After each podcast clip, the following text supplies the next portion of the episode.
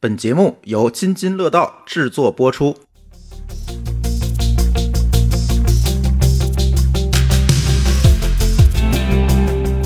各位听友，大家好，这是一期科技乱炖，呃，中间空了一期啊，空了一期的原因跟群在群里也跟大家说了。呵，老高你太配合了，赶紧咳嗽一声。好吧，没事，你说吧。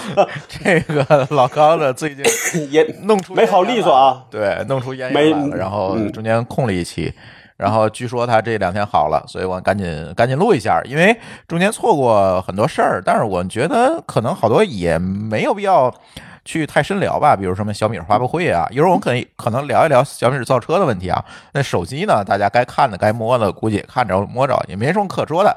如果想听的话，各种数码博主呢说的比我详细的多，咱咱就不细聊了哈。呃，今天主要有三个话题啊，第一个话题。呃，是我们今天下午临时打算，就是临时加进去的，算是。呃，为什么加进这个话题呢？因为这一周之内啊，哎，我这别提了，老高那是闹咽炎了，我这也没闲着，我这经常去派出所，什么情况呢？就连续两个朋友这礼拜被骗，然后总 金额大概哎不到三百万人民币啊，不到三百万，都是电信诈骗。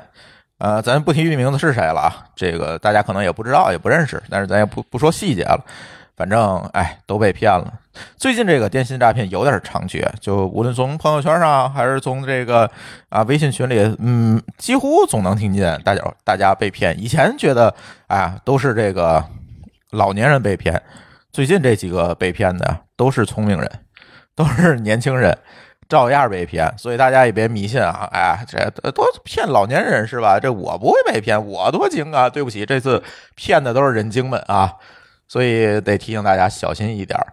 呃，今天小彩虹同学我们听说小彩虹同学去了一趟派出所，结果这一趟派出所啊，遇到了几个被骗，遇到四个被骗的啊，其中一个十九万，另外一个一千万，那两个还在做笔录，他也不知道多少钱，就现在已经严重到这个程度了，所以真的大家要小心啊！哎，别被骗！而且好多同学说：“嗨，我没钱，没什么可被骗的。”对不起，错了啊！啊，人家骗子奔的可不是你手头现金和银行银行卡里的活期啊，人家奔着是你的信用额度去的啊，套着你把什么花呗、借呗全用一遍，把钱弄出来，然后再再让人骗了，这有的是。所以也别说自己没钱，卡里你余额即便是负的，人也有办法榨出钱来。哎，这个小心点儿。真的小心点儿，真的小心点儿，这也太可怕了。对，最近这个电信诈骗这个事儿，这个大老板不是还讲话了吗？对，大老板讲话了，要严抓啊。对对，然后联想到最近不是好多人在吐槽说那个反诈 APP，嗯，大家就用 KPI 式的方式帮大家装，对吧？各种招儿就让你装，但其实你可以这么想，就是为什么政府现在这个急了似的推这个？这肯定是背后诈骗的事儿太多了。对，但是可能是这个这个政府部门也没有特别好的手段，其实咱也想不出特别好的手段说防止大家被骗，所以这是他的一好个手段，有有有效，不能说好的手段，有有效的手段，但是这事儿不能干。你干了，经济还是搞不搞，对吗？这个钱被诈骗完了，对，一般都会出境，这这也这也是个大问题。对啊，但是你不能因为这个说人民币都不能出境，那大家还做不做生意了？又不能一刀切，所以现在就没有办法。所以这个反诈 APP 成了个抓手，就是聊胜于无。所以呢，这个好像看起来推的挺猛，大家其实我觉得也别吐槽，这个背后肯定因为这个大数据咱没有，但是公安机关肯定有嘛，对吧？所以有点严峻。确实是有点严峻。我觉得这次从推这个反诈 APP 就能看出来，急了，真的急了。为什么急了？我相信这里不是说人家想那个怎么怎么样你是吧？我推个爱国人没必要啊，人家排个苹果商店第一也没有意义对，对于人家来讲。呃，更重要的还是说这事儿确实是有点儿猛了，真的有点猛了。这我真的不相信我能够大半夜去派出所去解决被骗的问题，去帮别人。就这种事儿，我觉得这个主角要是我妈，我觉得还有可能，对吧？这个没想到是一个周围的朋友，这也太可怕了这件事儿。哎，对，说到这个，这个我我可以说说这个被骗的妈的经历啊。呵，这个很逗。你刚才说，我我妈确实也被骗过一次，那其实还是两年以前了。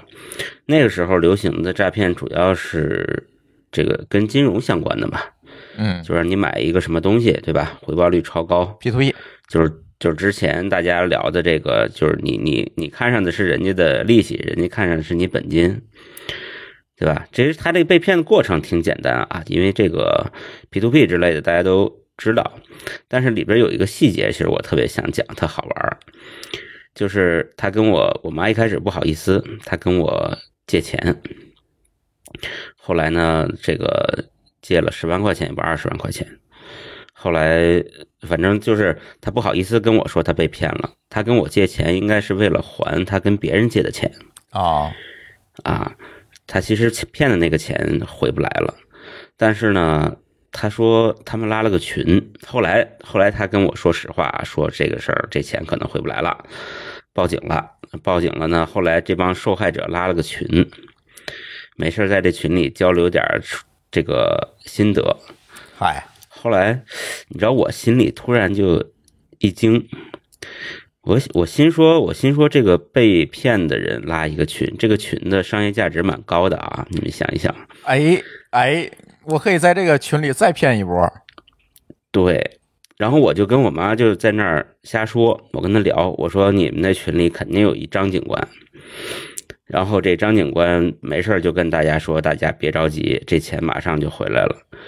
过两天再说，你们自己还要再垫付点保证金，这钱才能真真实的回来。就我就在那儿瞎说八道，跟我妈聊天儿然后我妈说：“哎，你怎么知道里头有个张警官？” 我都傻了，你知道吧？呃，你你很有当骗子的潜质，我觉得。啊，对，这其实咱们就在这儿沿着头脑风暴，你就想，如果这么个群，这群就是等于说全是被骗潜质的，对吧？对，就是这里边的人都有被骗的，让骗子 A 做了一层筛筛选了。对，就是这些里边的人都比较容易被骗。你还拉一个群，万一这里头混进一个骗子，他怎么骗怎么来，怎么有，对吧？如鱼得水。啊，我说这事儿太可怕了。我说我跟我妈说，你赶紧退，那钱不要了，你别在这里头待着。别再骗走点儿。对，对，真的是，嗯，因为咱们以前聊过，说这个电信诈骗，就有有的时候，大家有的人总吐槽说这电信诈骗看起来特别傻，他还在那儿逗骗子玩儿，对吧？经常有这种帖子嘛，嗯就是比如说这个这个，我也接到过，他说他是北京东城区公安局的，一听就是一个南方口音。这事儿其实你听起来就明显就很傻，不符合常识，对吧？嗯但是其实咱以前应该我记得聊过这话题，就是这事儿其实是故意的，他是就是为了筛选掉那些常识的感觉比较少、比较聪明的人嗯，啊，提高这个了降低被骗概率。那个一听你这像骗子，就把电话挂了。对，这对对于他来说是一种，对于他来说是节省时间。嗯嗯，所以说呢，哎，反正我妈那个事儿，我觉得挺有意思。就这这个都筛选完了，这一个群，这简直效率太高了。骗子哎，不但骗了钱之后，还可以把这些被骗的人的资料再卖给骗子币，对吧？哎 对，哎，对，这个骗子币可能还真的转化率蛮高。某高老师，你最近是不是还收到勒索邮件儿？其实勒索邮件这不算，也有点算诈骗。为什么呢？因为这邮件啊，就是它不是真的勒索。这事儿我可以再细聊聊啊。前几天呢是这样，我在 QQ 邮箱里，就我的 QQ 邮箱，突然收到一封来发自我自己的邮件。这事儿就非常可疑，就是我自己发给自己的邮件，呵，因为显然不是我自己发的嘛。嗯对吧？但是但是发件人也是我的邮箱，关键是这个手机 QQ 啊，特别恶心人。手机 QQ 呢，它好多信息是没有的。嗯就先先不说什么信息啊，就是我收到这么一封邮件，这封邮件的内容呢特别长，英文的。它大意就是说，啊，他开始抬头就知道我叫什么，就是我的名字，然后说这个对不起，这。个不是你被骗了。他说我做了这么个事儿，他这个描述啊，开始描述他做了什么。他说两个月以前，你是不是上过一些什么什么网站？然后呢，在那个网站里边儿，其实有我放的一个木马，你说这个何止两个月以前啊，我天天上，你不知道吗？对，他就人家他说他接着说啊，他说这里边我放了一个木马，然后我侵入了你的电脑，然后呢我又这个这个叫什么劫持了你的摄像头，拿到了你的这个通讯录，然后你的摄像头呢在你不知情的情况下录下了一些你的行为。好，我现在这个我有多少个小时的录像？当那个叫什么啊？你你你给下边这个地址打多少个比特币？价值好像是五百美金吧，还是六百美金的比特币？这事儿就算结束。然后后边还说这个，你相信我，你打给钱了，我就会把这个录像删掉。这算是我作为一个黑客的这个叫什么荣誉荣耀？就这样一篇一篇一个一个邮件，英文的。这也挺牛逼的，我觉得这要是我直接就是看不懂就删了。对，哎，我也这么想的。我只我为什么坚持捏着鼻子看完了呢？因为他就两个点，一个是他用我的邮箱给我发的，呃，他说那他的意思就是说他已经入侵了邮箱，入侵我电脑。我说，哎，这个他们为什么是用我的邮箱给我发的？那我这事儿我我开始那个有点紧张。第二个是呢，他也准确的叫出了我的名字。后来呢，我因为我在手机上看的啊，看完了以后我有点紧张，马上打开电脑，在电脑上登录这个 QQ 邮箱，一看，呃，果然是假的。为什么呢？Q 电脑上的 QQ 邮箱它能显示这个发件人是由谁谁谁代发，嗯，就是能看见那个邮件的那个原文件嘛。就实际发送地址，对他那个实际，我打开原文件就能看见了，就是呃是发件人后边还有个括号叫 by 谁谁谁，是另外一个没见过的邮箱，这就是肯定是假的嘛。然后顺便再看看登录信息也没有异常的 IP，对吧？后来我一想，我回忆了一下，我知道是怎么回事了，就是这些所有的信息关联在一起，就其实是我的这个一些类似于领英啊，或者是麦麦啊这样子的地方泄露的。因为这些地方呢，我留的一般是比较正式的，因为我这个 QQ 邮箱有一个别名 Foxmail 的别名。那我一般不是正经的事儿了呢，就会用 QQ 号的这个邮箱，在比较正经的场合留的是那个带别名的邮箱。所以说，你看，这其实也是一种个人信息泄露带来的诈骗，它其实都不是勒索，对吧？它其实是诈骗。其实是骗子，这是对，对，对，因为他没给而且他你带走，虽然你干了，是吧？他对啊，因为我那两天啊，就是你知道有巧有个巧合，这个巧合是什么呢？就是我之前就是我跟应该跟你聊过，就我用的那个的 是我自己搭的，但是那两天呢坏了，我就懒得弄，我就随手在这个市场里边买了一个，啊、这就很难讲了。哎，我就我就我就忽然紧张了，因为我以前啊，我记得咱们博客聊过，我说这个这市场里买的其实好多都是有后门的嘛，但是我也没怎么用，这我想是不是这东西给搞的？后来你看了那个邮箱，发现不是，就是纯被骗啊。不是你得分，如果他真有就是勒索，没有就是诈就是诈骗，你怎么知道他有没有？这事儿我觉得 你把他说越来越虚了，你知道吗？不是他这个他这个邮箱啊，不是他这个邮件、啊、下边还说了，他说你不要尝试去让我证明啥。他说如果你要尝试让我证明，我就直接把你这个这个所有的隐私信息发到你的所有的通讯录好友那儿。你说这个是这样的，就是这种东西啊，就这种邮件啊，其实特别好分辨。为什么呢？就是如果是真的勒索，就是你真被他录了像了，他这邮件里边一定会带几张截图的。对他们也证明这事儿是真的嘛。对哎，带截带截图就就够了嘛，对吧？对，就是很简单，带截图就行了。你一看这就是你，那就完事儿了，这就是勒索了，对吧？对，啊，这啥都没有，你还说啊，你不要尝试着让我证明自己，那再见吧，那肯定是诈骗啊。嗯，所以你这种人是不会被骗到的。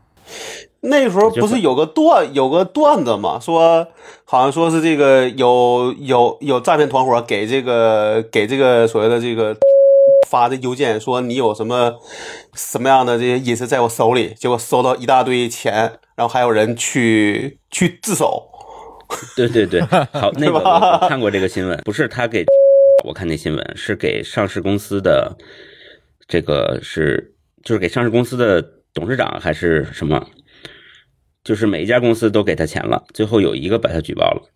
真是那句话，他可能还不是说去骗你，呃，甚至可能说是你的个人信息被泄露了，他拿你的个人信息去骗去骗别人或者骗你的朋友，这这更惨，你知道吗？这个，所以大家这个防范工作得做好。第一，不是你没钱就不会被骗；第二，是不是因为人家不骗你就就你对人家没有用啊？可以拿你去骗别人，这都是有可能的。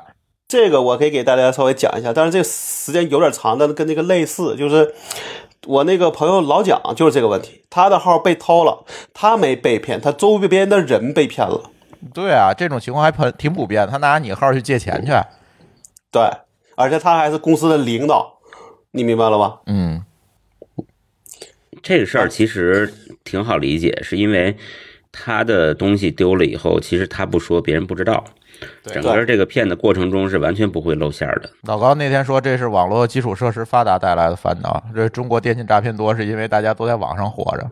也在网上花钱，所以就会变成这个问题。因为你想，原来在二十年前，如果大家需要转账都需要去营业厅的话，那其实就是被骗了，你的钱也不太会被容易在几个小时内就被怎么说就被转走。而且那阵儿都不是当场到账，呃，对，都对也也一对。现在的情况是说，你可能三个小，比如说在白天，你这个你此时此刻你你把钱转给骗子，可能一个小时内钱就被转了 N 到手了，甚至都已经出了出了国境了。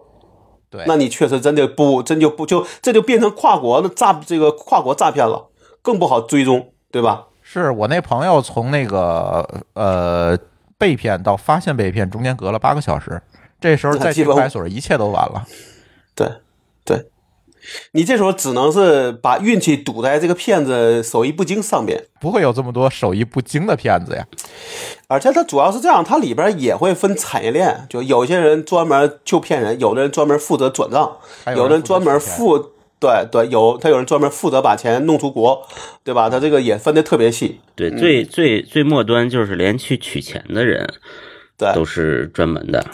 所以这个就是还要给明确说说，如果有人希望你去转笔钱，要你收笔钱再转笔钱，这种事儿都不要干，因为你理论上都可能会被骗子利用。说点防骗攻略吧，这个是基于最近我们的这几遇遭遇的几场骗局哈，再结合之前我们的一些信息啊，给大家整理整理这个防骗攻略。第一，呃，手机卡记得设 PIN 码，这个很重要啊，因为现在你手机丢了，他可能大概率开不了机，但是把你把你的手机卡蹬出来啊，放在一个他的手机上。这时候你一切网络服务的验证码可就都能收到了。如果你不设这个从你的从你的微信到你的支付宝到你所有的地这个地方，对对吧？一旦有验证机制没有这么灵活，或者把它它把所有验证机制都放在这个手机号的这样一个应用上，你可就完蛋了。而且绝大多数应用现在做都不是特别好。我记得这是去年的一一个事儿吧，所以那个事儿听到之后，我我也第一时间把 PIN 码设给设上了。而且平时你也不需要嘛，对吧？你就是开个机的时候需要需要需要激活一下就行了，对吧？嗯，对。如果你不知道怎么设，去营业厅问一下去，它都有一个默认的，就你别自己试啊，你自己试可能把就卡把卡锁了。对，试三次就给锁掉了，对一定要小心。对，不不知道怎么弄就去营业厅啊，这个最保险。这 PIN 码一定得设啊，这就不用想了，因为你万一丢手机，现在大家那个骗子都是奔着你那个手机卡去的，不是奔你手机去的。手机这事儿已经不值钱了，一个手机值个一万块。第二个啊，把自己电话号码分一下，不要轻易把自己那个主号码给陌生人，就是防止人拿你的这号码去做爆破然啊，去各种这种泄露的数据库里找破密码等等做这些事儿。就是什么叫主要电话号码？就是你用来注册各种网银啊啊关键服务的啊，注册各种金融账户的这这种这种号码最好自己留着，别轻易的把号码给别人。就是自己专门弄个号去注册这些东西，这号最好别人不知道。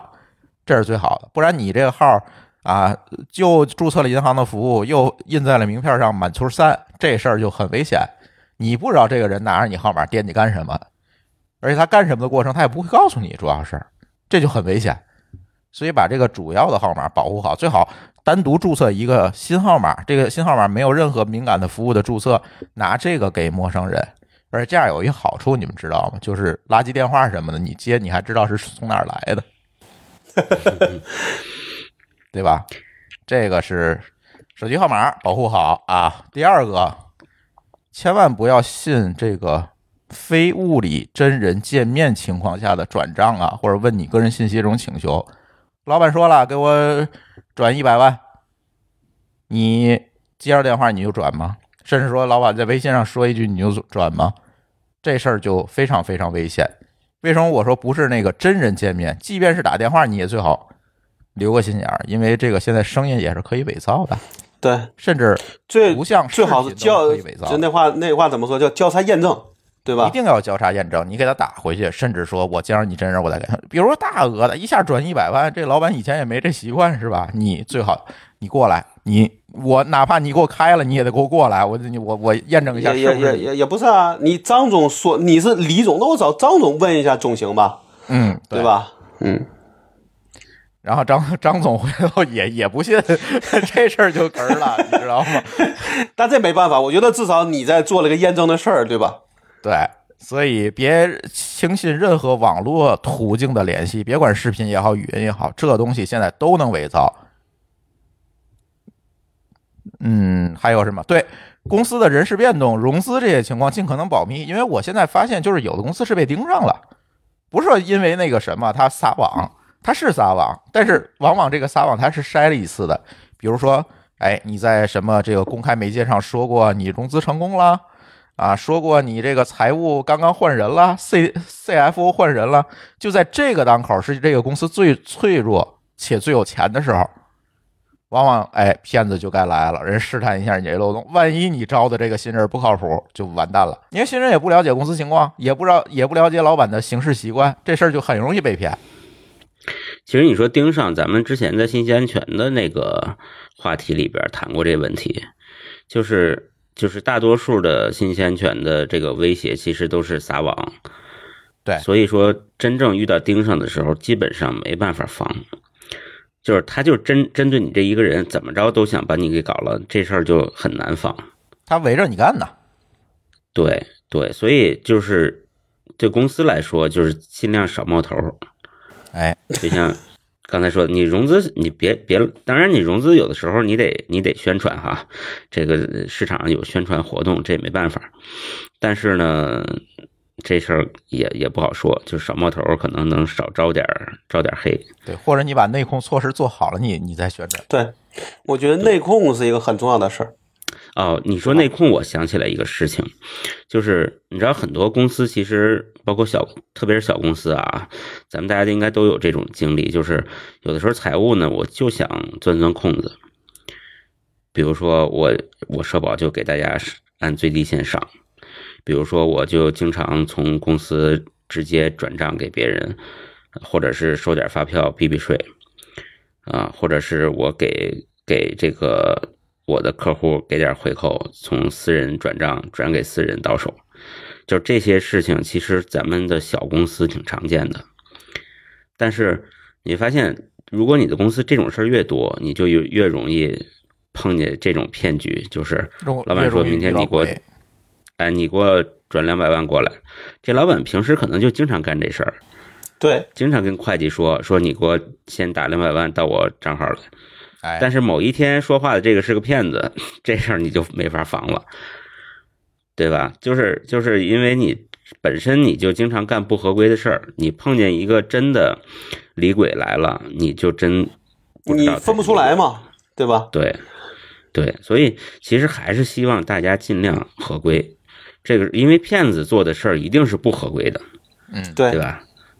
有道理。就是骗子打个电话说你给我往私人账户给我转一百万，那你公司对要内控制度，你就会知道这公司公账你不能往私账这么转。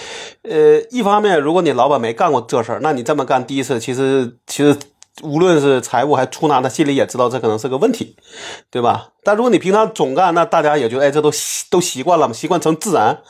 另外就是说，如果说，比如你比如说你都是公对公，那可能也会好很多，对吧？因为你要公对公，其实大家都知道，哎，我得收发票，我才能给别的公司转钱，那这个你被骗的可能性也就小很多，对吧？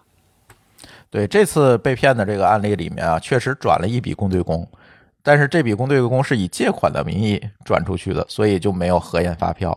这个会计认为，哎，借的钱嘛，就是老板说让借给这个公司，那我就给转出去了。呃，这个事儿。反正至少在我们的公司是挺难的。我们公司现在基本上来说，呃，第一不对私，第二都是公对公。问题是，我们借款不也有个借条吗？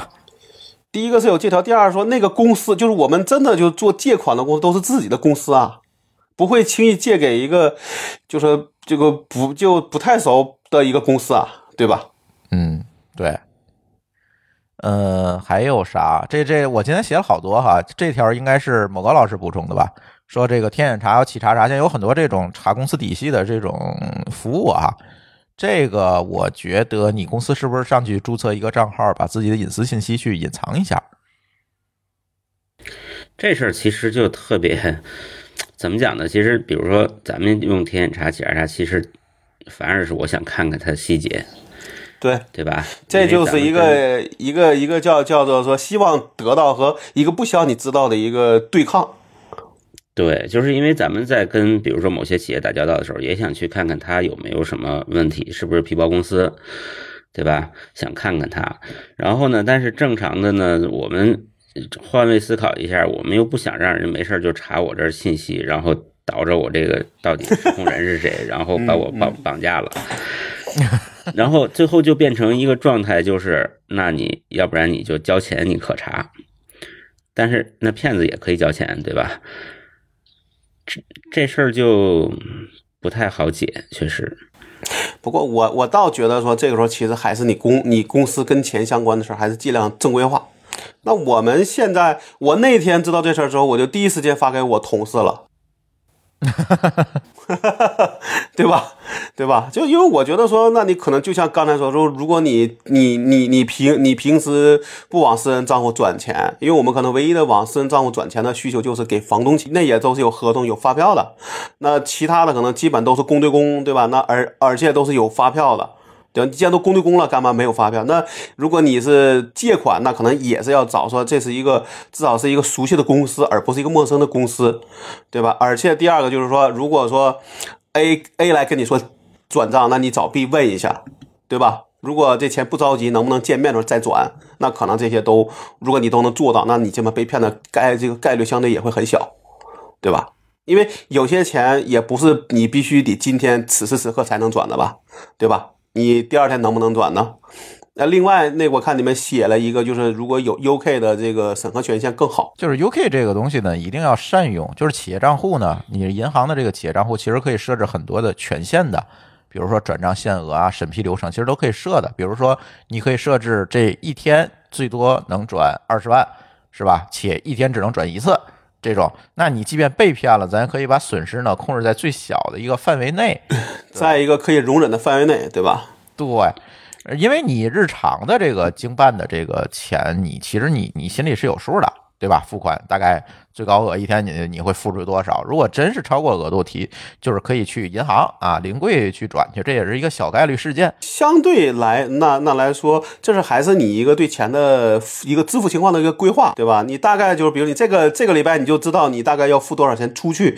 你要如果这个事情都有一个提前量的话，其实你就不会那么呃怎么说需要寻求突破。对吧？嗯，对，没错。而且呢，像银行其实都可以办多个 UK 啊，它可以交叉验证，可以做审批流程，甚至说你可以设置某个 UK 才能大额的转账，某个 UK 只能小额的转账，都能设的。这个你去问银行，如果你是一个企业财务人员或者你自己有公司的话，这些东西一定要设上。就是别说别人了，就我我我我家这个公司就 我跟书记俩人，你说现在一个屋子里还拿着两个 UK 呢。对吧？还得互相审批一下了，也是怕谁 UK 丢了，咣就给你转出去，你怎么办？我问你个问题啊，就那个谁的情况是说，他的这个企业账户的进出的钱是没有短信提醒的吗？嗯，对。那这个也也是个问题。那我至少你看我的我我是能看到这个这个这个企业主要账户的钱的支出和和和收的情况的，对吧？我大概都会仔细看一眼，说这个这个是什么情况。我这有两个，就是之前两个公司，这两个在两个银行开的户啊，就是这个两个方案，我觉得都都还行。就是第一个是中国银行的，它是给两个这个叫什么 UK 啊，还是叫什么东西？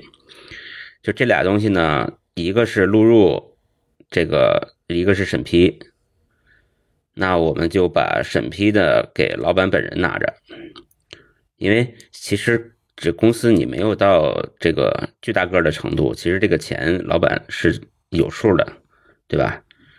那就是老板本人拿着，别人这个不管是会计还是什么，你就管录入，然后批那一瞬间，老板批就行了，也不会花很多时间，这就安全了，对吧？对那第二个呢，是我忘了，呃，后来那个是哪个银行，招商还是什么？它只有一个 key，只有一个这个这玩意儿。后来呢，就开了一个短信提醒，就是你转出去以后，它马上会，就我会马上收到一条短信，说这是一个什么钱啊？这个就是事后有点事后诸葛亮，但是它至少及时，对吧？总比你八小时之后才发现强啊，哎，对，对吧？这个起码也能解决一部分问题。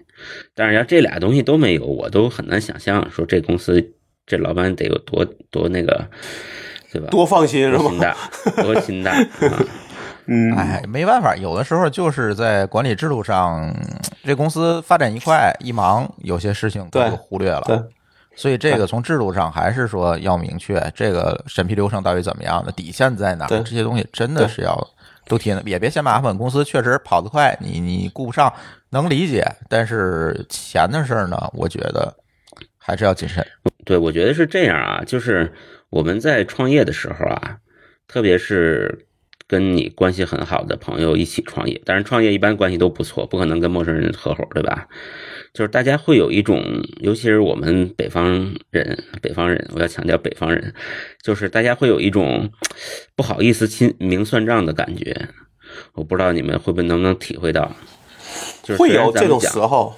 啊，咱们讲亲兄弟明算账，但是总有会有一种说，哎，咱们俩合伙干了这么久，可能半年一年，那我如果这个时候明确一下财务的审批制度，会不会显得很见外？会不会让对方心灵受到伤害？这个我倒觉得不，这个是一种信任不信任的事儿，他会觉得你不信任他了。对对，对那不就是一种情感的问题吗？嗯，但是其实想想，我想强调提醒的一点就是，这还真的是亲兄弟明算账。就是合规这个事儿呢，在最开始大家应该谈清楚，说这事儿其实无无不是这个个人的信任不信任，对吧？对，就是好比公司层面的比如说。呃，比如说我跟老高，我们俩这么熟了，合伙创业做生意，那可能我们也得一个人录入，一个人批，也不能说啊，老高信任了我，说这这俩 key 都放你手里，那嗯这事儿我自个儿都不敢拿呀，对不对？对啊丢了，出是出了事儿就是一个人担责呀，对吧？对，所以这个我觉得，特别是小公司创业者，在创业一开始的时候就得有点儿这个做生意的基本常识。否你否则就会我们就像那就那天开玩笑一样，就说你明明融了个 A 轮，被骗了之后就变成个天使了。变种子了。对，而且那个什么，还有几点吧，我觉得说一下啊。第一个就是你用企业邮箱，就是开通个，如果你有邮件需求，大家基本都有哈。你开通个企业邮箱，别没事儿把 Q 邮箱当公司邮箱往外扔。这这个有一个最大的问题，还不仅仅是被骗的问题，这最大的问题是在于你公司这个人离职了之后你咋办？因为这这在个人名下，回头客户邮件全发他个人邮箱，你也控制不了，你也没法收回，所以该用企业邮箱用企业邮箱。这个我特别想吐槽，我在因为我们看那个 IP 的会议的信息嘛，国外很多都就是你一看那个这个 IP 的会议的信息里边的邮箱，很多都是企业邮箱，就很明确，就一眼就知道这企业邮箱。但中国的里边大量什么 QQ 幺六三，对吧？这种邮箱都特别特别普遍，能看到是就是你可以认为说中国的这个里边用企业邮箱和用和用这种非就是这种免费邮邮箱的比例跟跟欧美那那边的邮箱的比例正好是倒过来了。那你想，中国这种情况有多普，就是就是这种随意使用邮箱的这种习惯有多普遍？你都不用看会议信息，你就随便接触几个公司，你就知道了。来个邮箱了，咣扔给你一 QQ 的，这也太正常了，你知道吗？就这要给你一企业邮箱，你得想一下，哎呦我操，这个公司够正规的，这 这这。但这个事儿，觉得就是就在企业邮箱上把这个公司看着正规，其实也是必要的，因为它也好管理嘛。你第一好管理，第二也避免一些风险。而且好多人说注册企业邮箱收钱，这不现在可以啊。那个告诉你们啊，去搞个飞书啊，飞书里那企业邮箱功能是免费的啊。还主要是可能也麻烦，还得绑域名这那的，对吧？呃，但是说实话，这是你公司正规的第一步啊，对吧？就是哎，再忙点，其实你别说，你别说公司，你们有没有注意到咱们的政府机关的邮箱，全都是新浪。这一类的。新新浪呃网易对，但是它前边可能不是人名，它可能是个什么拼音缩写，就是政府机关特别喜欢使拼音缩写啊，拼音首字母缩写，但是后边都是这种新浪，哎，嗯，类似新浪网易的游戏。这个只能希望大家把这事儿慢慢正规化，对吧？这快是快不了的，习惯一定是要要慢慢，就好习惯一定是慢慢养成的，坏习惯都很快，嗯。而且也不要用 QQ 群、微信群办公，这个也是，哎呀，简简直像那天有听友说我被拉进两百多个工作群去，我觉得这都很正常。现在很多公司拿群，群倒还好，但是落到钱和一些事儿上讲，还是要有外就这个 QQ 群之外的验证，对吧？不管是打电话还是怎么样，对吧？对 QQ 群、微信群的问题就是离职的人，你有时候就忘了，你要一个一个踢，那我们。我们现在来说都是要求离职头就要把人踢掉，包括微信，包括包括 QQ，包包括那个企业微信，因为我们拿企业微信打这个打卡嘛，对吧？就这个事儿，你平时就做了，其实也就不用后边特别麻特别麻。你如果说你一你一年两，比如说你一直没做，那你一次性就特别难受，因为这里边你就分清谁在职和不在职就很就很就很累，对吧？对，而且呢，你就一个群还好，那二百多个群那怎么办啊？二百个群，那真是没办法。我们其实都是根据这个，就是至少我知道的群都是根据实际情况，就可能就那么十几个群，嗯，对吧？啊，但是你比如说，你说你就两个人在里边聊天，我我也不认为那叫工作群，嗯，人家肯定建了一个没有你的群，哎，对，我相信。但是那个群里边有谁，我也不在乎，对吧？对吧？因为他们可能在里边也是闲聊天，不是真的在办公啊。嗯。办公协同软件，我们可能会单独再聊，因为之前其实我们也聊过飞书啊、钉钉这些的。但最近我们看看会不会再聊一期，因为去年我总觉得我那天咱录这个五周年节目还没放啊，这期节目回头放出来。录五周年的时候我就说过，这个二零二零年给我印象最深的，如果一定让我摘两个应用，给我印象最深的应用，第一个就是小宇宙，第二个就是飞书。对我们。就是我现在的公司刚刚导入飞书，大概不到一个月，倒是有不少经历和心得。对，回头也可以找飞书的同学，也也可以一起聊聊。我觉得，所以我建议大家就是把这个办公协同这事儿啊，给它管起来，是吧？别那么粗糙的弄搞个群啊，我觉得真不行。因为你无论是飞书还是钉钉还是企业微信，因为它有准入机制，有身份核验，你知道这人在这个群里一定是你公司的人，他别人也进不来。对对吧？不然的话，谁改一个老板头像进来，你真不知道他是谁，你没法核验的。你怎么知道？你会看微信 ID 吗？你肯定不会看，对吧？他可能绝大多数人看一个名字，看一个头像，哦，这是老板。而且就是那个问题嘛，就是呃，能看懂的人有，但也有人他看不懂啊。他看了个头像，对吧？说我说我是谁谁谁，你可能就就信了。那这种情况下，你如果第一步你就轻信了人，那你后边一定会中招了。而且不要把那个私密的东西、公司涉及公司机密的东西，在这个微信说让你给我给就给我发个报表，你就发，对吧？对你该发邮件发邮件啊，该怎么样怎么样，别在这个微信上乱飞，而且更别保存在手机上，因为现在好多手机其实有木马，你不知道，万一文件取走，你其实完全是不知道的。换成 iPhone，iPhone 一其实也不是绝对安全，因为你这个保存的路径你不能确定，对吧？你能确定 iOS 系统安全？你能确定非文件的这个软件安全吗？你确定不了，因为这是一个链条的问题啊，这个一定要小心哈。而且呢，啊，该开强密码开强，别弄个企业邮箱密码，设一个 QQ 企业邮箱，还搞了一个密码一二三四五六，这就疯了。当然，现在可能好一点儿，绝大多数的系统可能都会要求你做那个两步认证，最起码会发个手机号，啊，发个验证码之类的，会好一点儿。但是还是那句话，你手机卡可你可别忘了设拼码，不然你手机号丢了又是个麻烦，这都一环扣一环的，对吧？所以这是再一个，你一定知道，你要是犯了事儿，你放心，警察肯定会来家蹲你的，啊，尤其一般抓人呢都是在凌晨，就是你最没有防备的时候冲进来把你带走。啊，不会那个大白天给你打个电话说你涉嫌洗钱了，你你你怎么不是你找个他就是说你涉嫌有这个钱，也不会让你弄个保证金的，不可能的对吧事儿，这？不可能私下找你要钱，这种钱这种事他干了，他你就可以投诉他了。如果他是个真警察的话，啊，对对啊，这这不可能啊！这这要你要犯了事儿，肯定是来逮你的，不可能给你打电话啊，打电话你就跑了。但我相信我我相信这么被骗的人，往往心里都是有鬼的，呃也不是，对？吧？我看了几个案例，哈，真不是，他就认为警察就是这么办案，他就对这个办案流程不是那么熟，就是没进去过，你知道吗？他会有一点这个斯德哥尔摩综合症，嗯，就是警察开始会吓唬你，然后呢又又做这个换位思考状，替为你好，然后他就会很感激，他就会特别配合。就是别被套路了，我觉得。，对，嗯，对，一个是套一个套路，第二就自己还是希望自己身得正呗，对吧？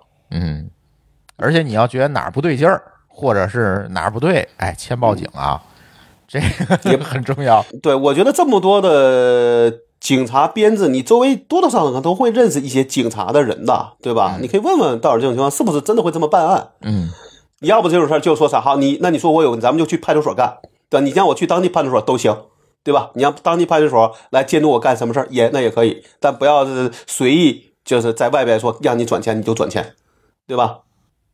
是没错儿。嗯、有事报警啊，别回头在家先醒味儿，醒过味儿来，好几个小时过去，钱也没了，这也没必要。这种冒充警察的，我在想，会不会有一种可能，就是他也抓住了大家其实对对这个警察这个职业有点陌生、有点害怕的感觉。有有可能，而且呢，他编的理由他不他不是说你自己干了什么，而是说你涉嫌干了什么事儿，你明白了吧？这样的话，你说你信不信呢？就是大家在内心啊，要跟警察交朋友，不要害怕警察。对，那也是一个职位而已，对吧？职业职业，你要相信这是人民警察，对，哎，这个就可以了。你你人民警察为人民嘛。对，哎呀，反正说了这么多啊，也是最近有感而发，今天下午临时加的话题，就把别的话题我说先不聊了啊，咱先聊这个。这最近骗被骗的周围朋友真是，太可怜了，我觉得真的太可怜了，所以赶紧跟大家聊聊，最近这个网络诈骗确实有点猖獗。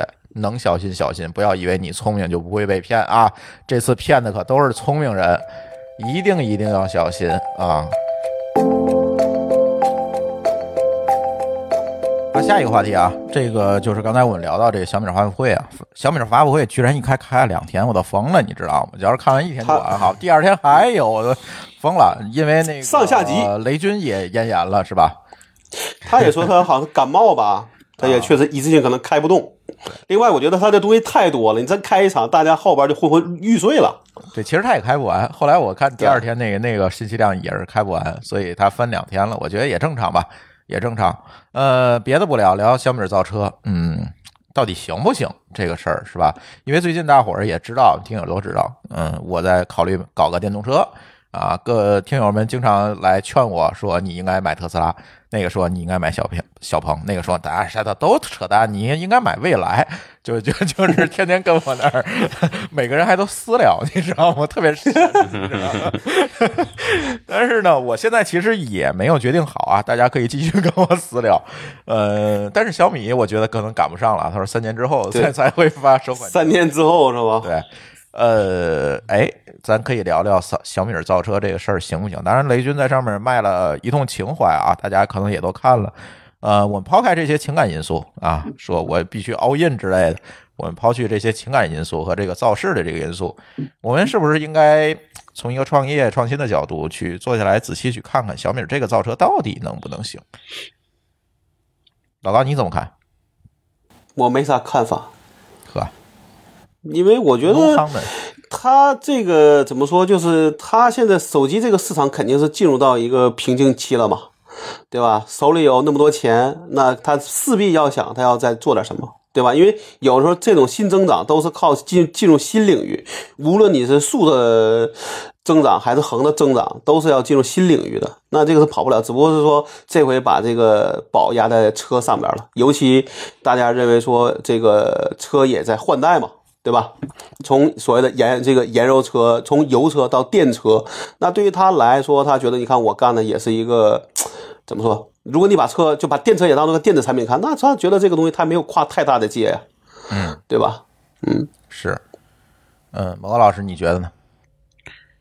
其实我倒不是特别乐观，因为我之前有一个看法，就是我觉得咱们之前聊过的一个看法是是什么？那会儿还没有小米造车的这事儿啊，就是是我我的一个看法就是，国内这个新能源三巨头，新的新能源三巨头，蔚来、理想还有小鹏，小鹏对吧？嗯我觉得我对他们三个不太看好的原因是什么呢？是我觉得他们会成为先烈，就是把市场培育起来了以后，传统车企传统车企会杀进来，然后利用自己的比较这个在这个汽车的整车的制造设计还有渠道上打败他们。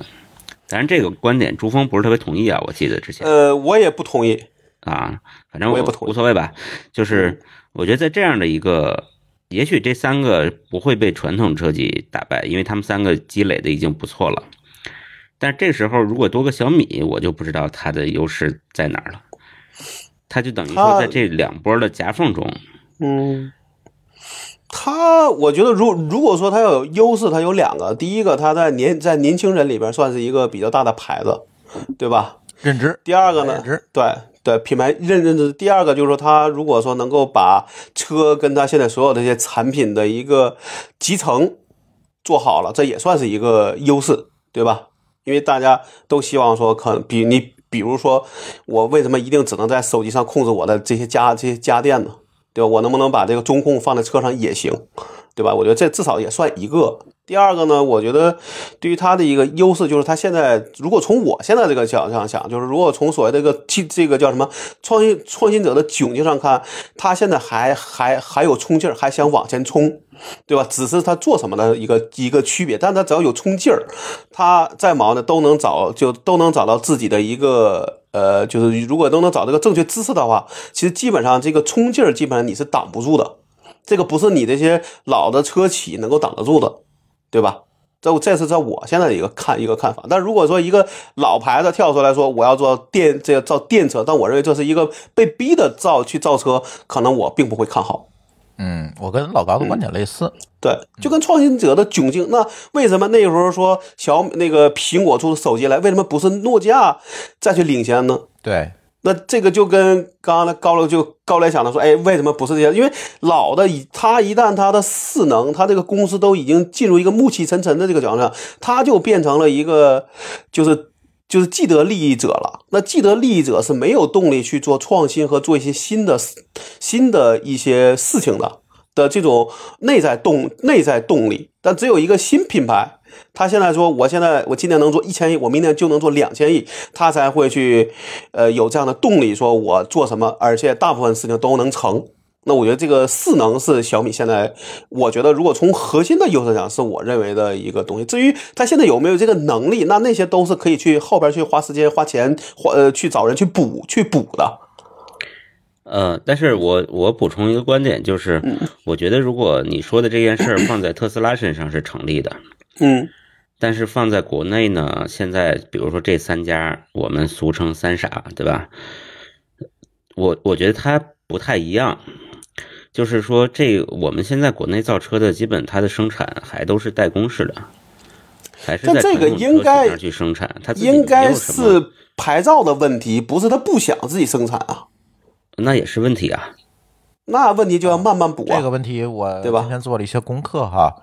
嗯。此前比如说，呃，海马给小鹏代工，江淮给那个呃那个呃，未来吧，未来代工等等这些嗯。东西呢，绝大多数其实是呃生产资质上、生产资质审批上的一个门槛儿，因为国内对车的生产资质审批是比较严格的，所以现在他们这些呢，基本都属于在借牌儿生产，所以一般都会在车屁股后边打一个那个就是借牌商的那个标，比如叫江淮 什么未来，一般都会被被抠掉，是吧？对，然后再抠抠掉，其实都是这样去做的。但是呢，其实从本质上来讲，比如说小鹏，咱那个现在我研究比较多，小鹏哈，他自己产线就是完全是自己的了，已经不存在这个这些问题了。而且从国家政策的角度呢，呃，我那天我看到了一个政策的一个指引，呃，车的这个准入许可是要取消了。就是以后就不需要再出现这种非常诡异的这种结合了。而这些造车呢，现在最难的东西，并不在于是我做个壳子这件事情，其实有非常成熟的技术。那天有一个汽车博主叫杜买买，他去参观这个小鹏的工厂，我也可以看到这个东西呢，真的已经相当先进了。不是什么我们想象有多高的这个技术门槛，这些成熟的生产线、机械臂这些东西都能解决。对，往往但是往往呢，这个门槛可能会在哪儿呢？会在这个算法的积累啊，在于这个整体车的这种调教，对吧？这个我们总说这个啊，这个宝马开宝马这个啊方向盘这个比较稳，是吧？底盘比较稳，这些东西都在于什么？都是在于车体的调教等等，这是需要经验积积累了而且在燃油燃油车的世界呢，更重要的积累就是两大件儿嘛，就是呃内燃机和变速箱这两大件儿是有积累，但是电动车其实就把这最难的两大件儿给它跳过去了，不存在了，都是无极驱动的这个电机，我来解决所有的问题。所以现在所谓的国产车有一个所谓的弯道超车的这样一个机会，就是取决于这儿。剩下的呢，我觉得就不是什么门槛儿，剩下你都可以慢慢调，甚至说现在所谓的这个智能车是吧？它都可以从从软件的 OTA 升级上去解决。那以前呢，这个车造出来什么样就什么样了。现在我 OTA 一下，哎，体验又变了。就所以说嘛，这电车未来就是电子产品。嗯，就是个电子产品了。所以呢，所以他们会有机会，他们觉得谁都能造，是吧？啊，这谁能造也是打引号的啊。但是从怎么说，还说回这个小米造车来讲，我觉得还还是有一定的短板是要补的。你说这个雷军开发布会的时候是说，哎，我供应链强，所以这是我的一个优势，是吗？我觉得可能是，但可能又不是，因为他所谓的供应链强是在他现在汽油领域的供应链强。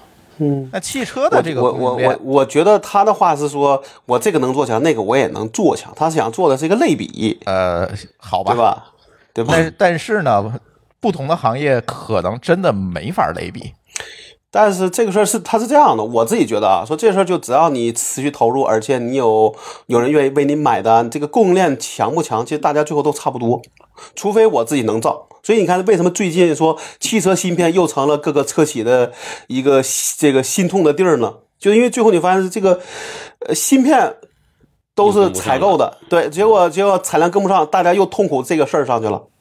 对吧？那最终你你最终最牛逼的是说你什么都能自己造，那你是真真牛逼。你都不说供应链牛逼，而是我的这个这个叫什么自己生产的这个链条牛逼，那才真正叫牛逼，对吧？嗯，对，嗯，呃，而且在这个小米这个造车的这个过程当中呢，我是觉得有几个点吧。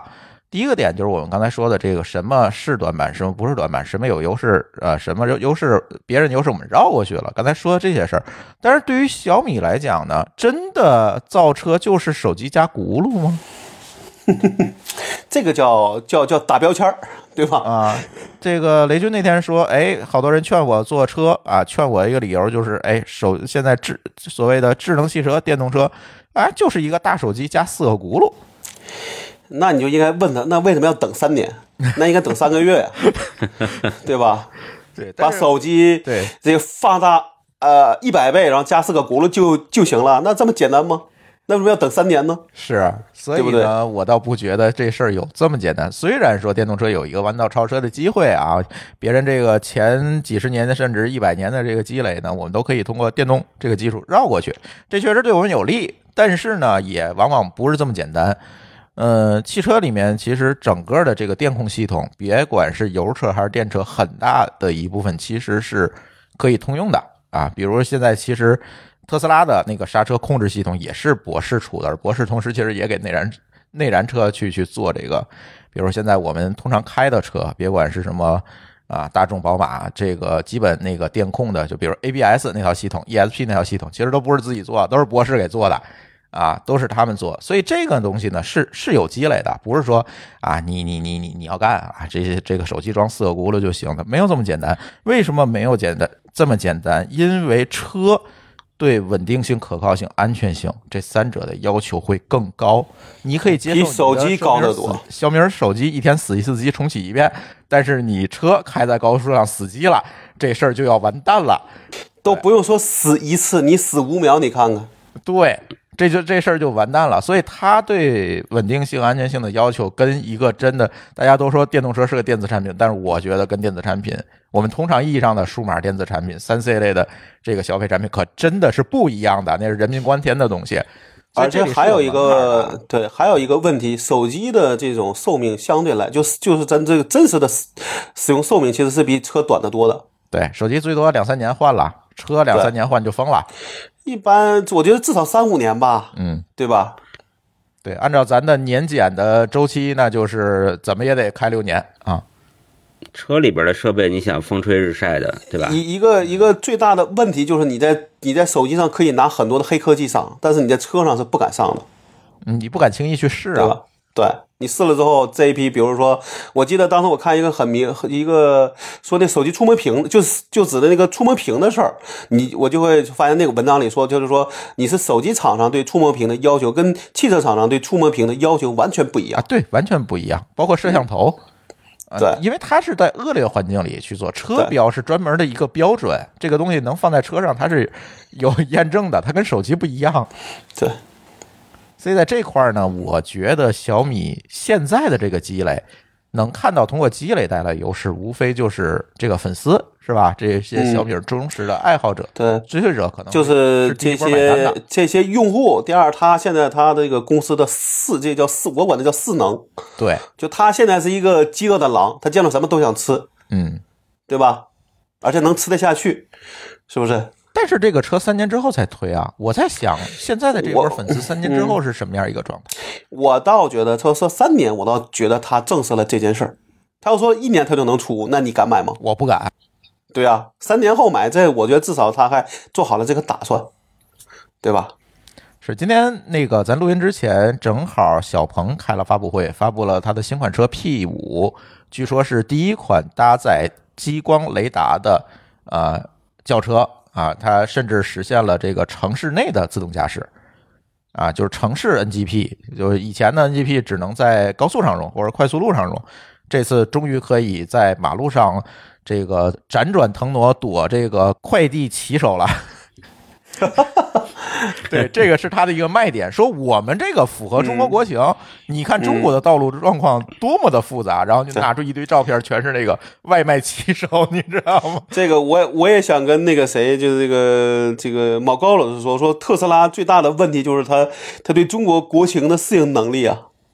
现在特斯拉不仅仅是城市道路搞不定，甚至它这个自动就是高等级的自动驾驶，连快速路都用不了，只能用在封闭的高速公路上。那就很难。但是现在现在是说，大家就是这有些地方在尝试做这种高速路的对自动车的对自动驾驶的这种支持叫什么？对对对对，那那个可能会好好很多。我家这儿就在装，我们家这个楼下所有路口都在装这个车联。这个这个是目是目前看降低自动驾驶难这个难度的最好的方法。对就是你完全靠车是没戏的，必须车加路。啊，对对吧因为比如说红绿灯信号的，你要看图靠图像识别去识别这些，对这个很难这个成本太高了。你要装一个这个无线电的发射设备，让它把这信号收下来，告诉这是红灯还是绿灯，这事儿就简单多了。对，但是这个得有标准吧？那肯定的所以大家在就是在做各各种，就是说应该是在各个地方做尝做尝试，哪个好了，可能就会真真正进入标准里边去。嗯，因为这个好像也也有这个也产啊生了容易被人 hack 的问题。呃，这这这是第二个问题，就是如果这东西可行了，那安全性就要就要成为一个必须考虑的事儿了。对，比如说我发一假信号，本来是红灯，我发是绿灯，这车全冲出去了。对，对呀、不知道这个标准我还真没有做功课，这个回头我可以下来做做功课啊，看这个标准是大概是怎么样一个情况。这个协议我相信肯定是有是有加密的，这这肯定不能让你随便广播一个开路的信号就把车控制，肯定是不可能的。所以这块儿可能看看，但是回到这个小米造车这件事情来讲，我是觉得且看吧，真的是且看，就就。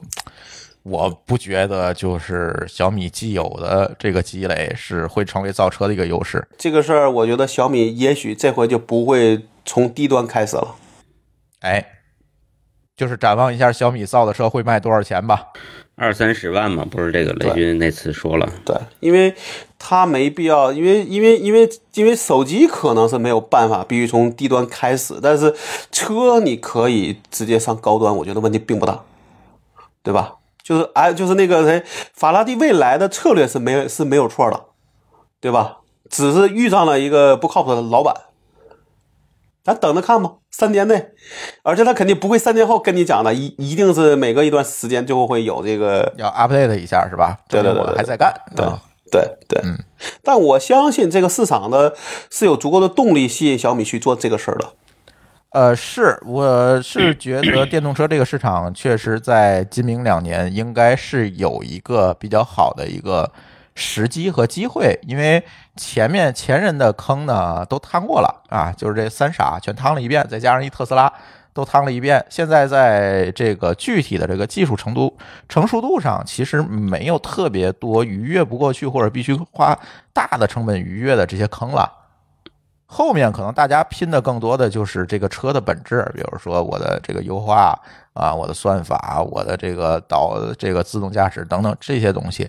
但是越过去体验坑对吧都已经让特斯拉填过一遍了，比如电池技术啊，比如说这这个嗯这个车机系统等等这些东西，其实哎都来了一遍了。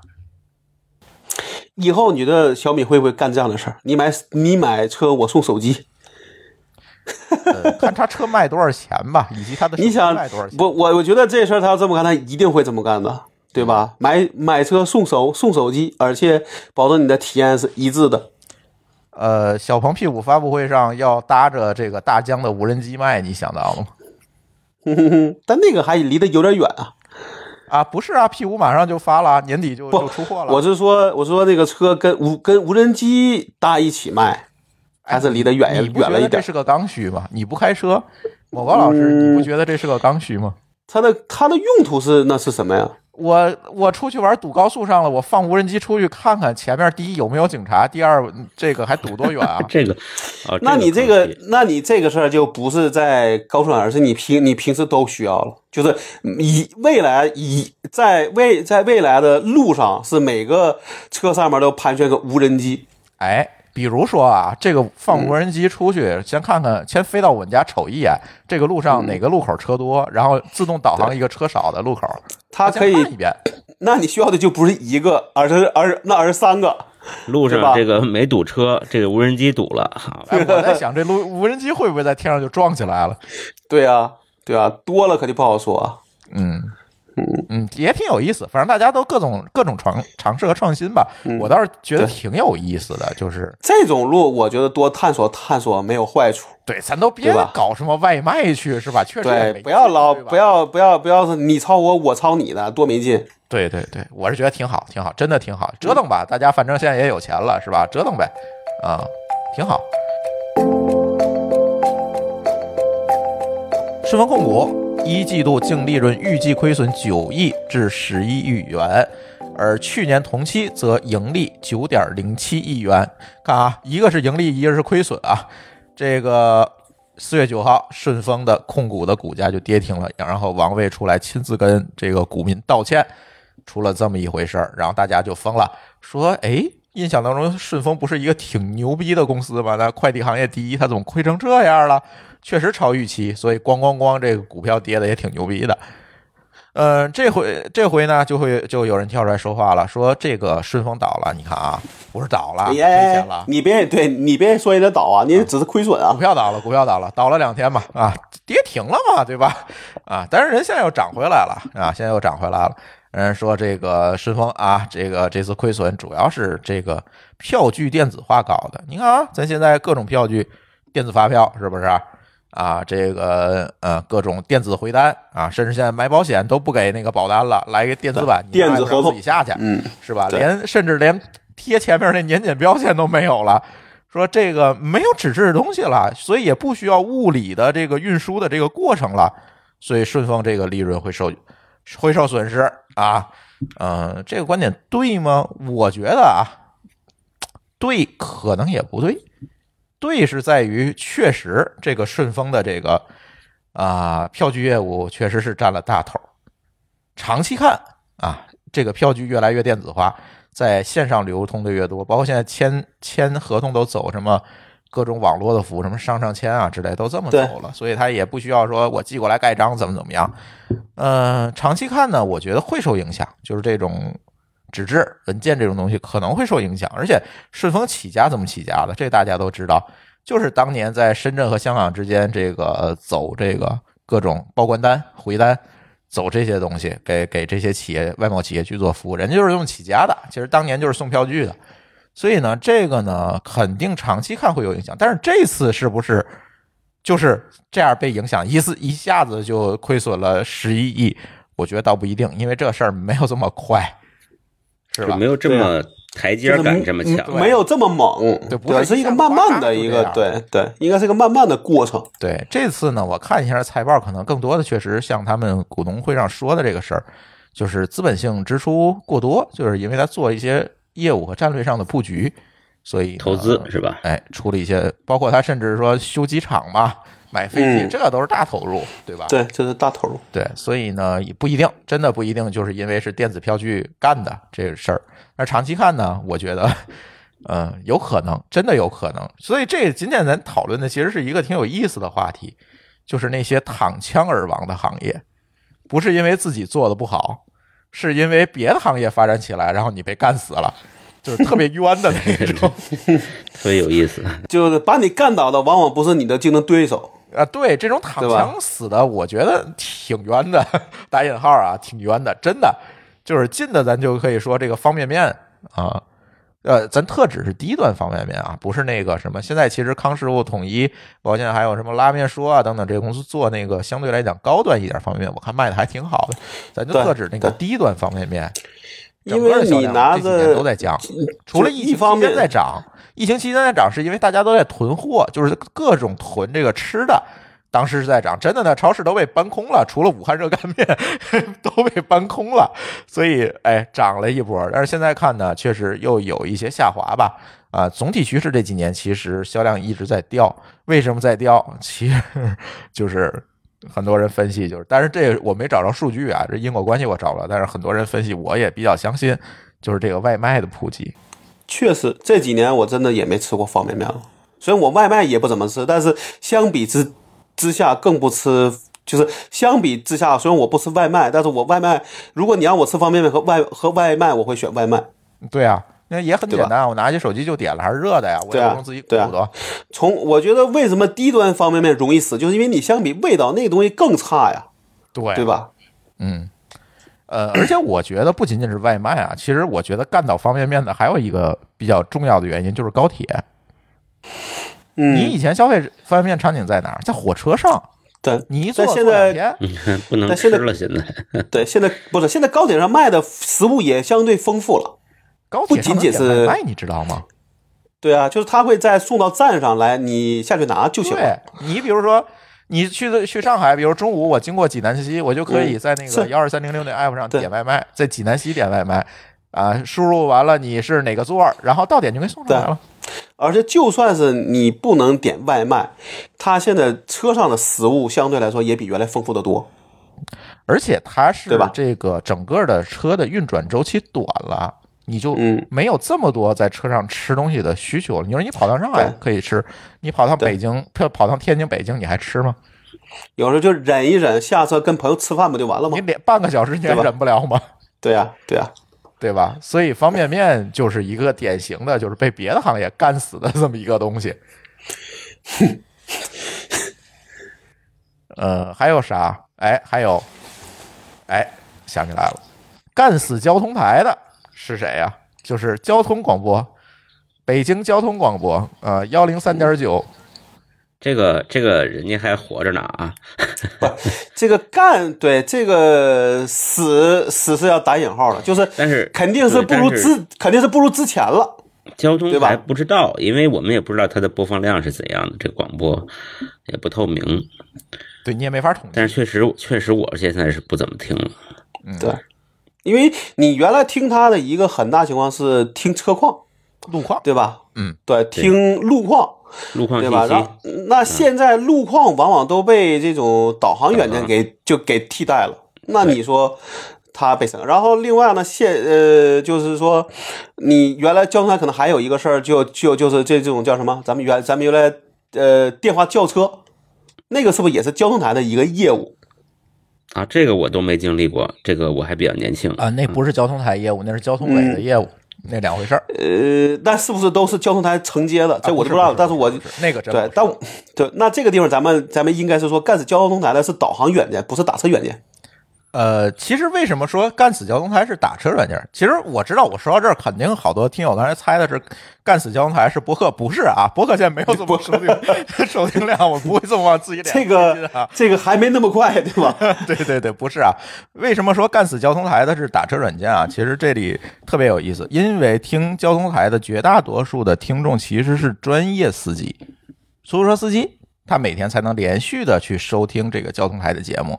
但是呢，因为有了打车软件，他就把所有的精力放在那个打车软件的提示上了。如果他开着一个交通台广播，其实他是非常吵的，因为他要忙腾出手来抢单，甚至说要给乘客打电话。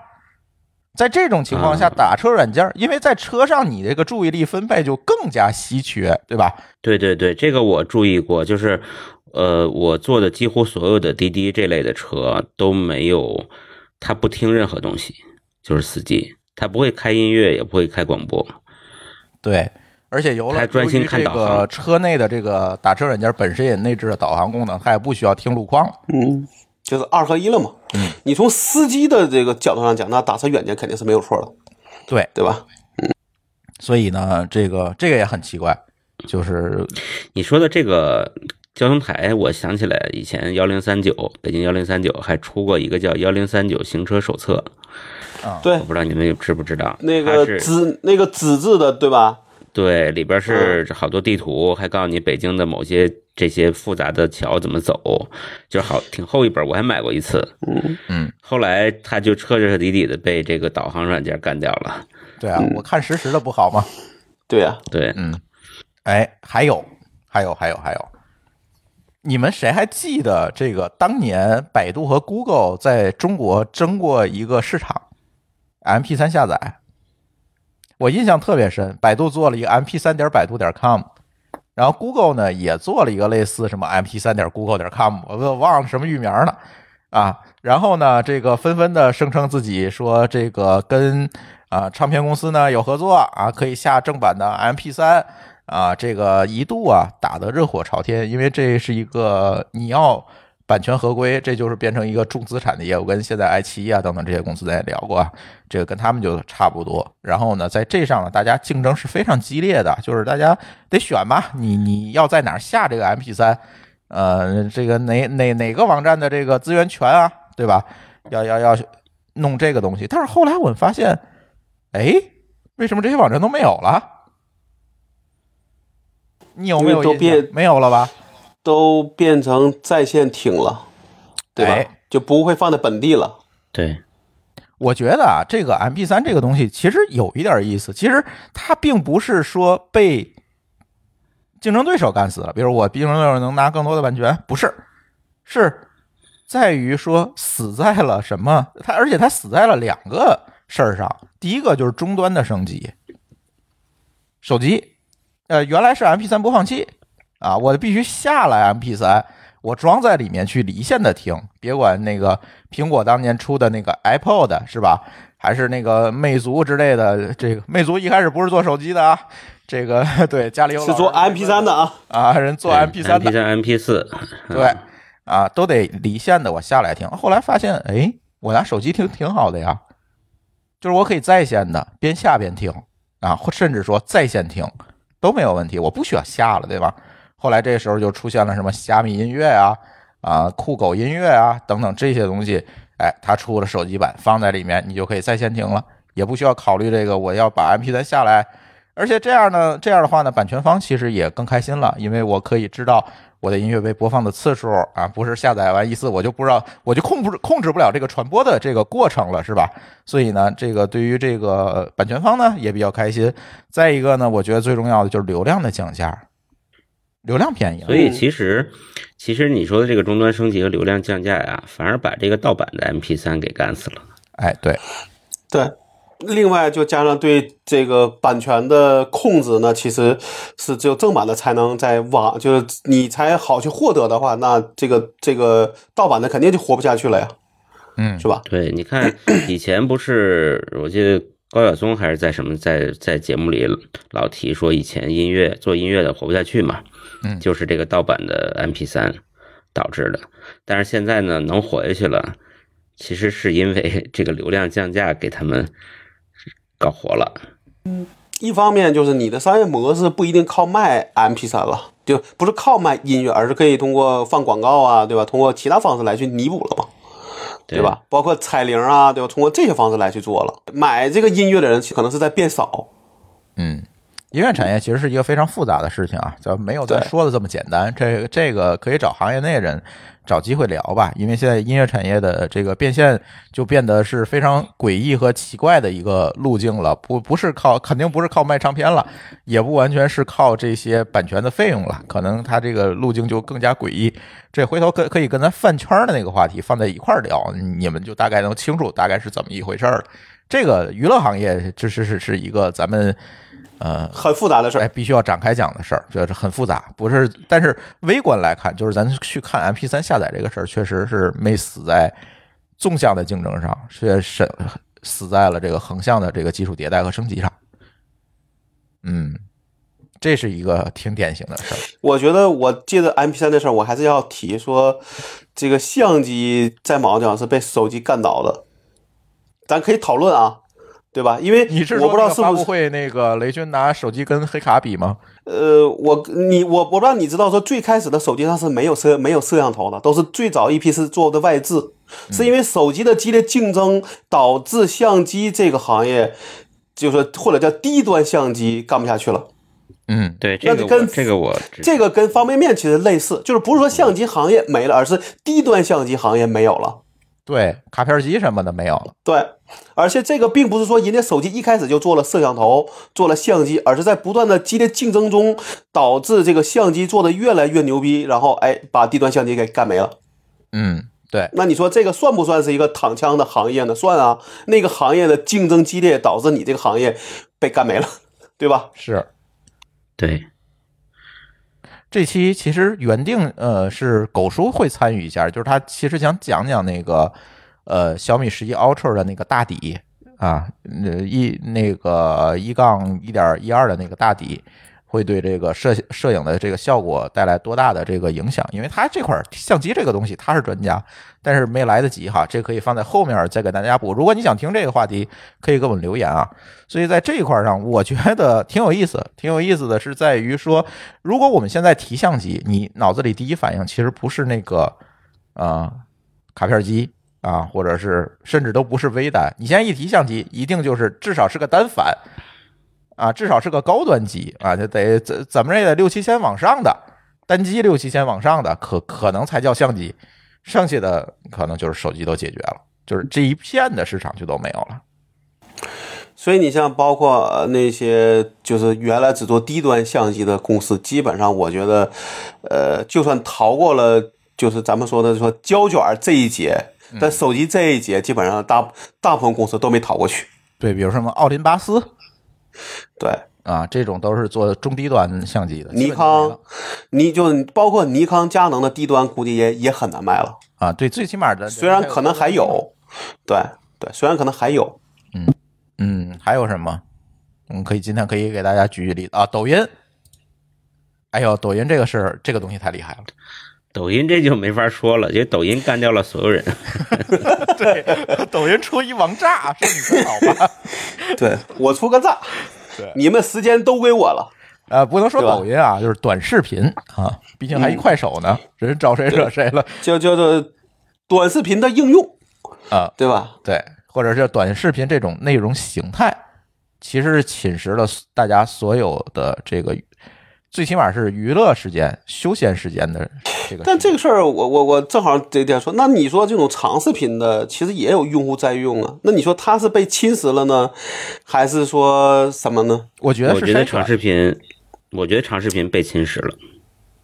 啊，你觉得是被侵？你说的是中视频吧？呃哪有中哪有中视频啊？中视频是啥？啊，这里有就有一个非常诡异的这个定义，可以给大家讲，在嗯行业内现在有一个流行的定义哈。对，短视频呢，就是抖音、快手这种啊，都可以理解，就是最长也就是三五分分钟吧啊，三五分钟这是最长的，这叫短视频。还有一种呢叫长视频，长视频指的是爱奇艺上的一些视频，对，比如说一一集在四十五分钟，对吧？这剧集电影个样子，这些叫长视频。所谓中视频呢，就是 B 站、YouTube 这种嗯叫中视频，就是一集有十五到二十分钟对，十五到二十分钟。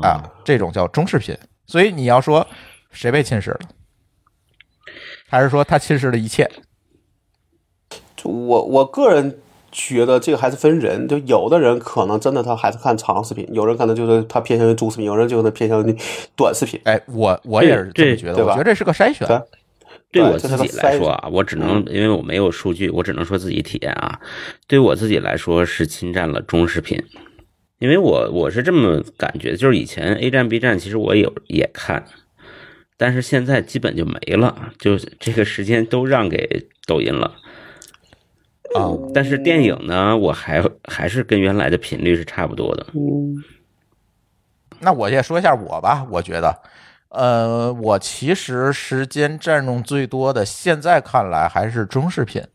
我 YouTube 和 B 站看的是非常多的，就是大家可以注意到，我这个节目里总能提到一些 B 站的 UP 主，就是因为是这个原因。然后那天甚至，呃，又要提了 UP 主了。那天拉克斯呃录了一个中视频，说的是去嘉德拍卖行这个入坑拍卖行业，然后拍了俩这个古董瓶子回来。然后我一看，这个拍卖行熟啊，这个而且这拍卖行的陶瓷部的负责人就是我一朋友啊。然后我就把这视频转给他了。这哥们儿说，最近这两天我已经收到有几百个人给我发这个视频了。那是假，是那是假的吗？还是怎么样啊？哎那我最关心一个问题，我说你卖给他是真的假的？那哥们儿说，幸亏卖给他是真的。当然这不是这是开玩笑啊，因为他那个嗯拍卖行里面的东西，确实他在那个免责声明上会写我不保真，因为确实这个东西鉴定起来都是另外也应该都是这个，它都是委托拍卖吧？哎，对，是委托拍对吧卖，所以这个东西呢，古董这个东西就很难讲嘛。这个是跟一个更特殊哈，哪天我可以叫他来录节目，你知道吗？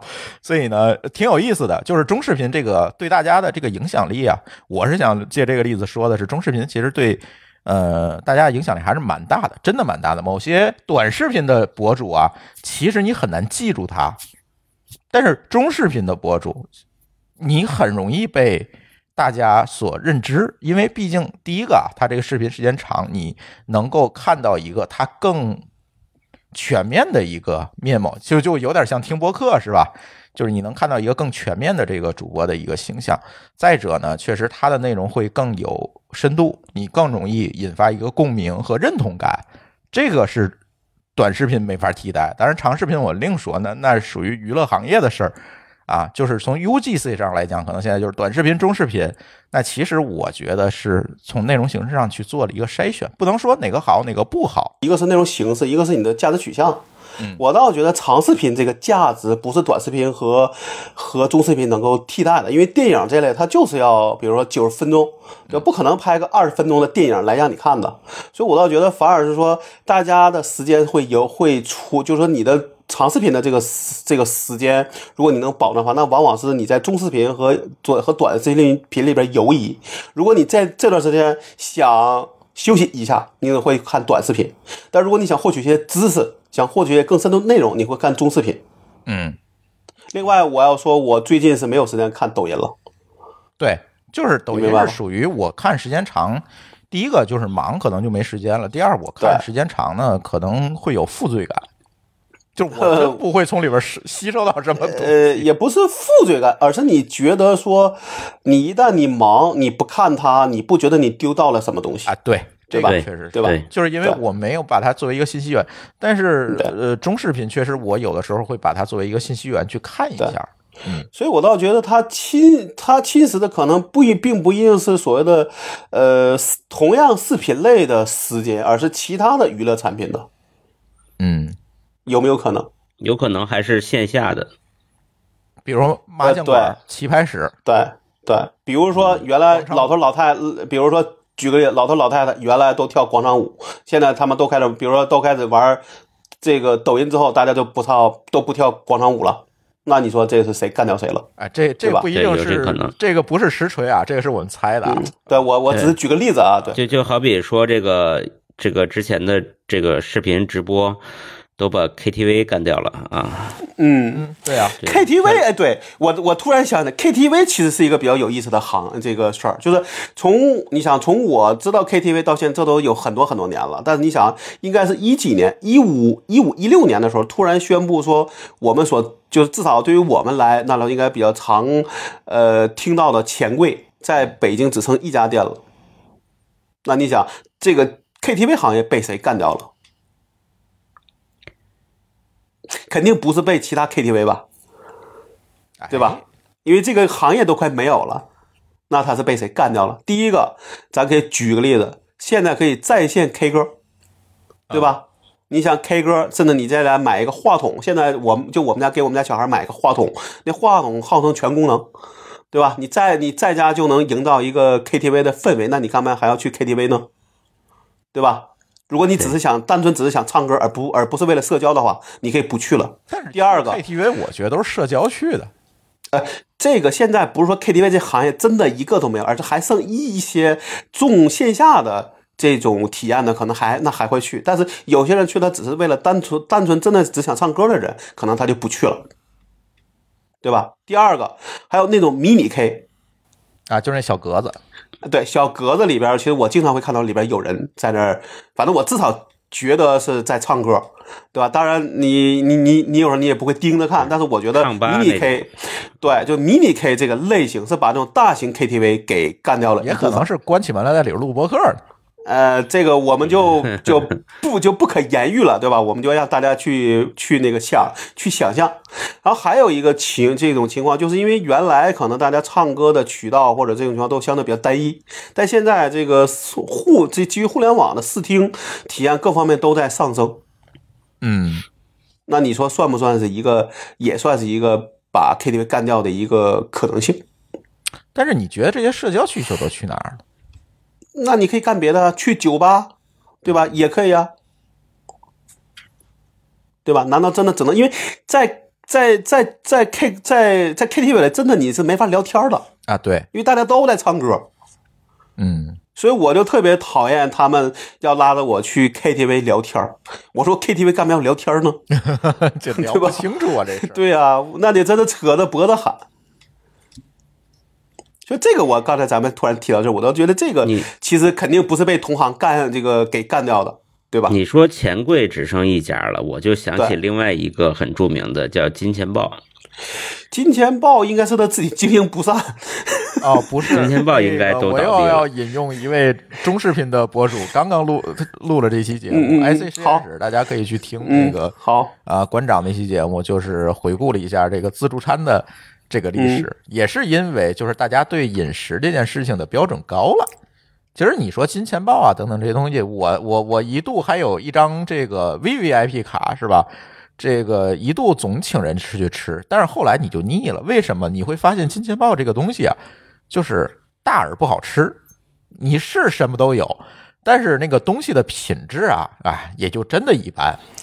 不，这个事儿我得讲啊，我个人，因为我其实去这种这种自助餐并不多，但是你比如说最近两年呢，我们的年度聚餐都是去的去的这种海鲜自助，嗯你明白吧？嗯，所以说现在在里面说，我们说这个海，比如说金我你那你说金钱豹被干掉了，我那我认，但你说海鲜自助餐这个行业被干掉了吗？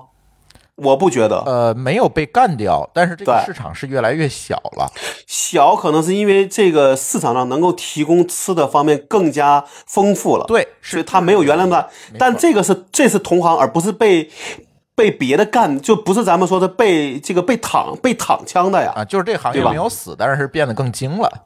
它不是躺，它不是躺，它不是躺枪，对吧？而且我觉得很大一个原因，在我当时看了一个《金钱报》的一个文章里写，他说其实很大原因还是内在原因，嗯就他自己经营不善，导致啊这个行业他怎么说，他他越来越待不下去了。对，因为他最赚钱的时候，其实是把自己卖了，卖给了一个私募基金，然后那私募基金接手之后，就在疯狂的扩张，扩张门店，嗯然后就把自己扩死了。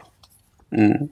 那这个，那你说，其实我觉得内就其实应该叫以内在原因为主，因为现在你至少我知道那叫甜水园，那叫什么来什么海鲜自助，我去我一去一看，那里边也是坐满了人啊，嗯，对对吧？上海就是那天我去上海，其实想请那个上次咱都在上海，我请你们想请你们吃那个海鲜自助，其实没有想吃那个烤串儿，然后嗯结果都要排队等号。对啊然后，我我一想就算了吧。其实那天咱吃那羊肉串儿，加起来那个的钱估计也自助了。都够吃海鲜自助了，是吧？对对，好吧，呃，确实是，呃，海鲜自助啊，就是自助餐是是一个，然后我突然，呃，对我今天路上的时候，我突然想这事儿，我突然想到一个可能潜在可能会没有的一个行业，嗯，就是配钥匙的，哦，修锁因为未来可可能都是电子门锁，或者拿手机开锁，或者拿指纹开锁，而不会有钥匙这一说了，没有所谓的咱们传统意义上的这个钥匙，嗯但是它可以去拆坏了的智能门锁。那就变成收破烂的了，那就变成收破烂的了。的现在的智能门锁的比例还没那么大哎，我是说它未它未来嘛，对吧？啊。对，这就跟铁匠一样，对，铁匠就是一个这个过去曾经有，但是现在已经没有的。呃，但但他这个严格上讲不算躺枪，对吧？是锁的再升级换代，导致他这个需求没有了，对，对吧？我跟方便想起个面，躺枪来，我想起个嗯躺枪的行业，嗯嗯，就是这个这个这个在线支付干掉了小偷。啊，对，或者呃抢钱的，呃，就是就是这个叫什么？就是这个在线支付，对吧？嗯降就是低了犯罪呃，对，就是现金，叫叫这叫什么？这个话现金嘛你啊，对，就是无现金这个事儿，会导致小偷诈骗去了嘛。对，对对，是的。他改行了，对吧？这个算是一个躺枪的，是吧？那天我们之之前好像其实去年还聊过这个话题，当时我好像也举了一个例子，但我现在想不起来了，等哪天想起来再说吧。其实这个例子，咱们在这个咱们在这个生活中可能不太注意，但你真的想起来，就会发现它确实就是这么个问题，对吧？是，如果仔细想，其实有很多，嗯，这就是一个典型的，就是创业这件事儿，就是说回到创业，就是你现在的问题就是不要纵向的去看竞争，看同行，也要的横向看风险，很有可能就是别的行业一升级，就把你这个生态链上的这个依赖打破了，对吧？所以这时候你择业就要特别在意。如果你明显知道它未来十年内肯定会不好，那我觉得千万也也不要干了，对吧？嗯比如说出版业，你说说你现在要进一报社，比如说现在了，比如五年前你进一报社，你现在可能就有点惨。呃，对，其实没说这互这个互联网的一个基础设施的升级，其实带来的有好有坏嘛，对吧？对吧？但是呢，就是你一旦落后于时代，那其实很多东西对你来说就是不好的，对吧？是，所以咱我其实还挺期待这一类案例的，我觉得这是一个恶趣味，是吧？欢迎我们的听友 来去留言对哎留言补充，我就我但一定是找那些躺枪的行业。哎，不是那种技术升级，比如说 iPhone 把诺基亚干了，这不算啊，对吧？因为整个手机行业没有死，对吧？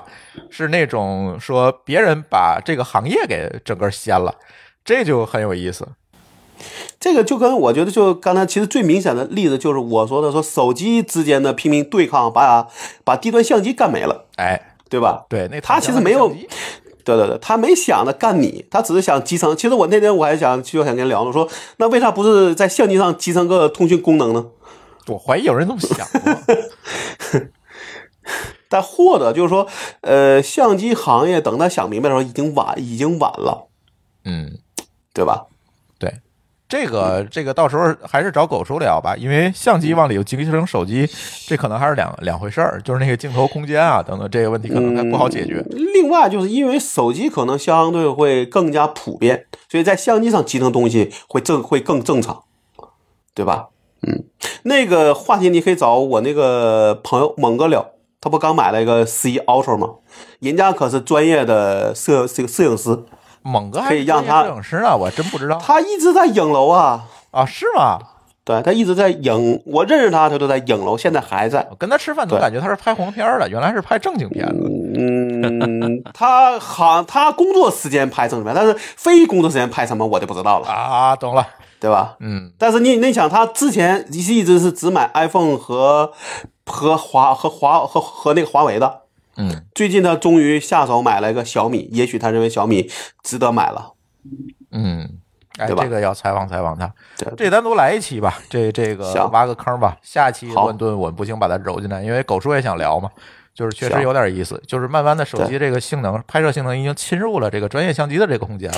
对，就是那就那种准单反都卖不下去了，嗯，对，对吧？嗯，行吧，我们这期乱炖就聊这仨话题了，时间也不早了。